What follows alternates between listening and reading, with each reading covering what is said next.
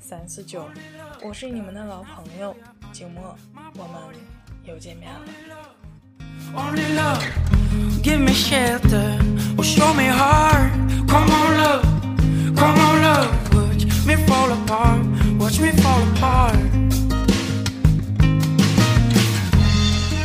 在上周天的时候，静默其实有录一期父亲节的专题。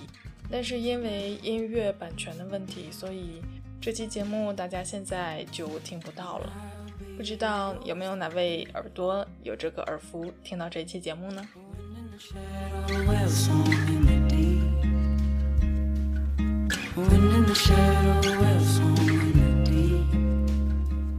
今天这一期节目，静默想为大家带来的文章来自有书优选。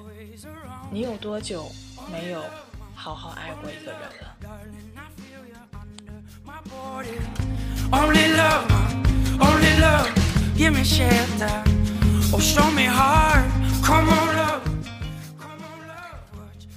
在记忆的沙盒里，最深刻的莫过于离别的牵挂。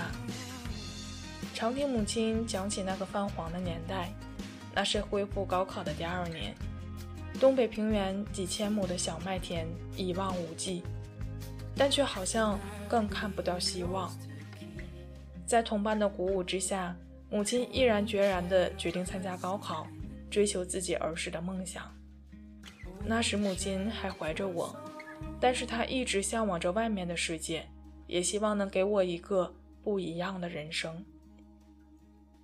那个时候，母亲白天干活，晚上点着煤油灯夜读。每每坚持不住的时候，姥姥都会像变戏法似的给母亲一个果子，让她可以补充点营养，有体力再坚持学下去。风雨坎坷磨了半年，云端之上终见阳光。母亲以优异的成绩考上了理想中的大学。临行前，母女俩并没有多说什么，就害怕一开口就不想再离家。姥姥眼里满是牵挂。硬塞给母亲一大袋苹果，语重心长地对妈妈说：“照顾好自己，多吃点水果。”母亲说：“她这一辈子都忘不了那种心痛和愧疚。也许日后会有一万种可以弥补的方式，但还是不及那几年对姥姥的陪伴。”母亲说：“她一辈子最爱吃的是苹果。”因为她觉得这是世界上最幸福的味道，这是老一辈对子女的关爱，朴实而又纯真。我最开始学会的感情是爱。以前读小学的时候，特别流行那种冲泡的果味饮料，酸酸甜甜的味道让人心情无比愉快。每天最盼望的事情。就是早饭的时候，可以喝到母亲给我冲泡的那一杯甜甜的果汁。记得那个时候，父亲工作很忙，经常加班写东西，工作到深夜。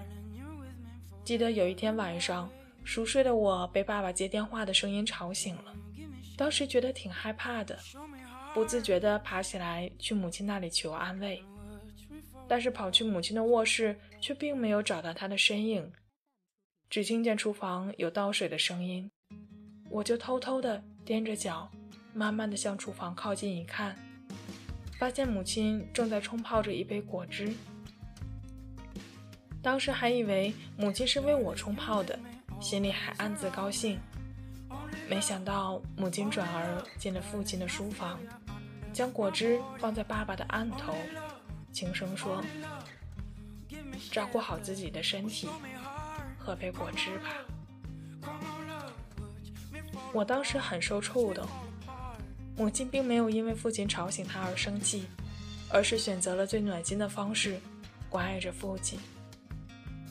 母亲的话既是情人的呢喃，也是亲人间的关爱。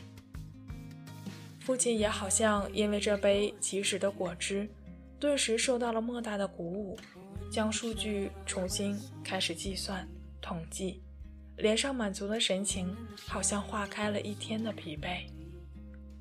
如果我不知道这件小事儿，我也许无法相信爱情，我也学不会如何去爱别人，我也不能理解为什么两个人在一起三十多年依旧可以恩爱如初。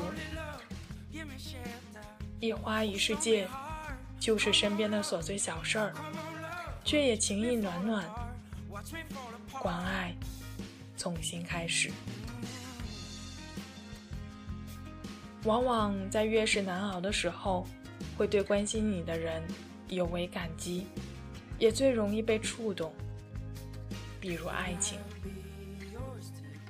记得那是大四奋战考研的时候，本来我自己的成绩并不是很好，再加上就业的形势也不乐观，最后无奈的加入到考研大军中，压力也非常的大。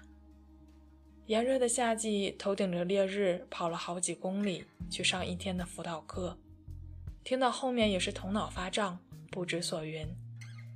学习压力大，胃口也不好，连着好几天都瘦了好多。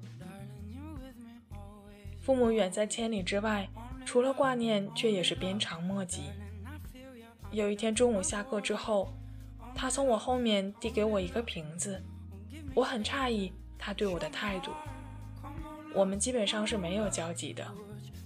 他见我很疑惑，就说：“这是他自己亲手榨的果汁，想问问看我好不好喝。”我打开喝了一口，很惊喜地说：“这正是我喜欢的苹果汁。”他好像并不意外地笑了，问我觉得哪些水果汁女生可能还会比较喜欢。他都可以尝试一下，我就把自己喜欢的水果汁都说了一遍。之后的每天，我都可以喝到不同的水果汁。后来我们俩也成为了亲密的恋人。最后我才知道这些果汁是怎么来的，是他把水果切碎放在袋子里，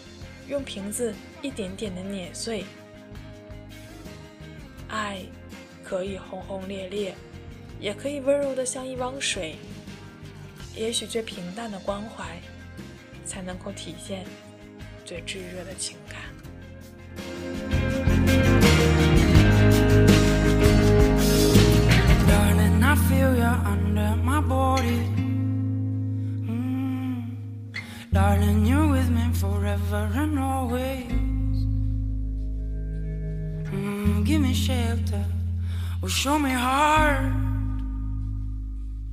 and watch me fall apart watch me fall apart 爱可以有很多种形式有很多种表达有很多的故事但是爱可以超越时间成为人类的本能进入基因的记忆也许你日常忙碌也许你漂泊异乡也许你思念成长，请不要忘记那些爱你的人。最深的挂念，最后都往往变成了意味深长的叮嘱。照顾好自己，就算是一杯果汁的关爱，也足以让人感动，让人满足，让人与人更加亲近。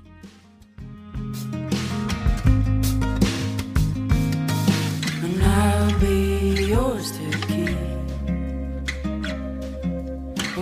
到这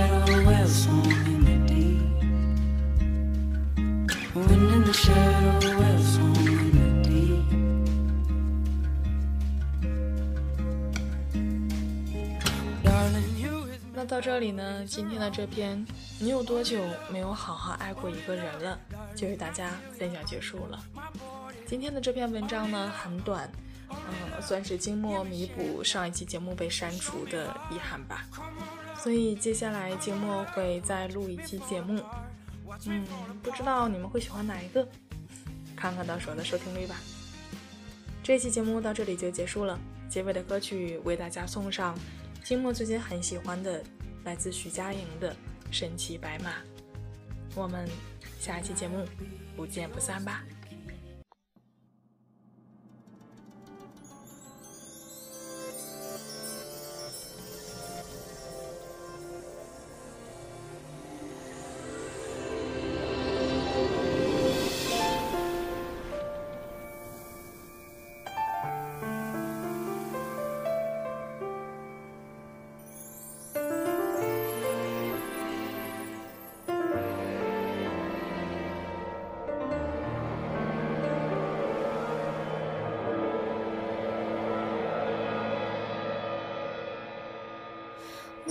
怪谁跨不过，从来也不觉得错，自以为抓着痛就能往回忆里躲，偏只相信着受诅咒的水晶球，阻挡可能心动的理由。